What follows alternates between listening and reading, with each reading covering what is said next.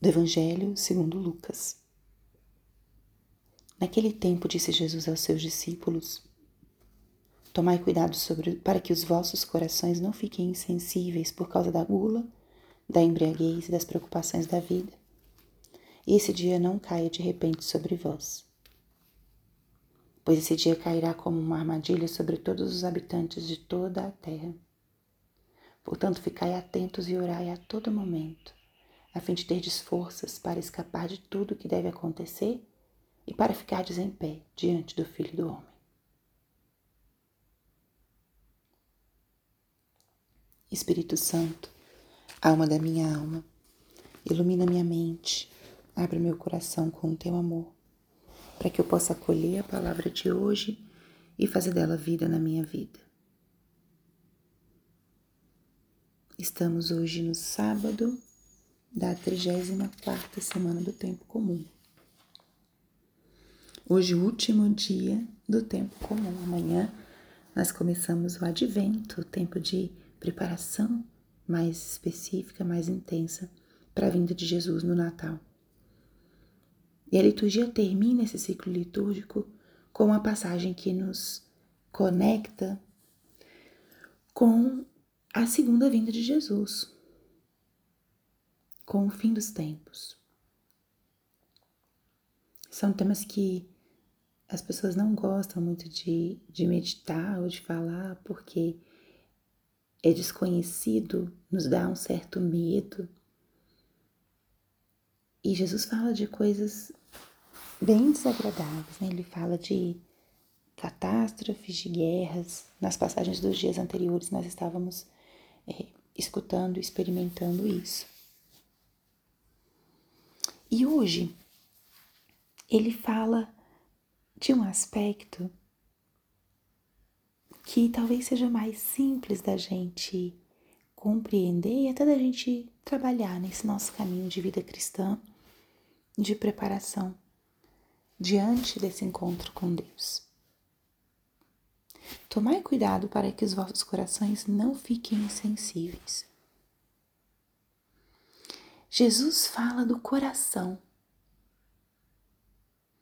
O coração na Escritura se refere ao centro da pessoa humana, aquilo que concentra a integridade do ser humano, os desejos, as intenções, a fonte das escolhas e das ações. Tomai cuidado para que os vossos corações não fiquem insensíveis. Jesus nos convida, com outras palavras, né, a cultivar um coração aberto, um coração simples, um coração puro, um coração, usando as mesmas palavras de Cristo, sensível.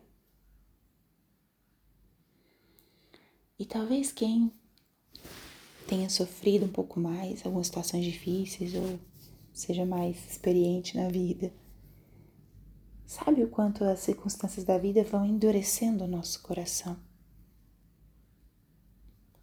Uma criança tem um coração puro, ingênuo. Um adolescente tem um coração sonhador. Um jovem tem um coração aberto, cheio de perspectivas. E à medida que as vivências vão se acumulando, não só na vida adulta, mas ao longo de todas as etapas da vida, o nosso coração pode sim ir se endurecendo, ficando insensível. Jesus até fala que não fique insensível por causa da gula, da embriaguez, das preocupações da vida. Os vícios que são também escapes para as nossas frustrações, dificuldades. Os, as preocupações da vida vão nos fechando e vão nos endurecendo. Vão nos fechando e nos endurecendo. E qual que é o antídoto? Qual que é a solução que nosso Senhor nos coloca? Ficai atentos e orai a todo momento a fim de terdes forças para escapar de tudo isso. Ficai atentos e orai a todo momento.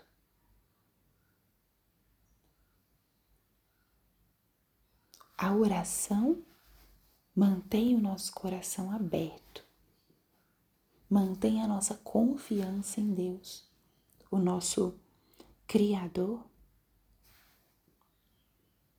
aquele que nos mantém na existência e que nos redimiu de todos os nossos pecados.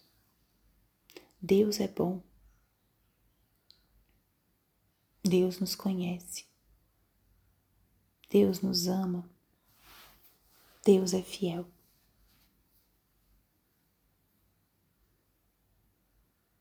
Como é importante nós cultivarmos essa relação viva com Ele, essa relação carregada de fé e de confiança, para que nós fiquemos de pé diante das tribulações e quando ele voltar.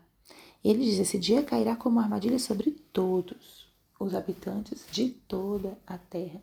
Quando o Senhor voltar, todos saberão. Nós estamos às portas do advento, do tempo natalino, onde ele foi se revelando com muita suavidade, de forma muito discreta, gradual. A segunda vinda não será assim. Todos verão. E quem estiver atento e preparado vai reconhecê-lo com esperança e alegria. À luz dessa palavra, portanto, renovemos essa disposição de estar atentos e orar a todo momento. Que a nossa vida seja uma vida que dê glória a Deus, elevada a Ele. Que tenhamos cada vez mais uma disposição e tempo para cultivar a nossa vida espiritual e a nossa oração. E estar atentos para que as nossas escolhas, cada vez mais, sejam coerentes com a nossa condição de filhos de Deus, que somos chamados a sermos santos e apóstolos. Como estão as suas escolhas? São escolhas coerentes? Como está a sua oração? Retome essas perguntas e renove hoje a disposição de talvez já viver esse advento com essa atitude de estar atento e orar a todo momento. Glória ao Pai, ao Filho e ao Espírito Santo, como era no princípio, agora e sempre. Amém.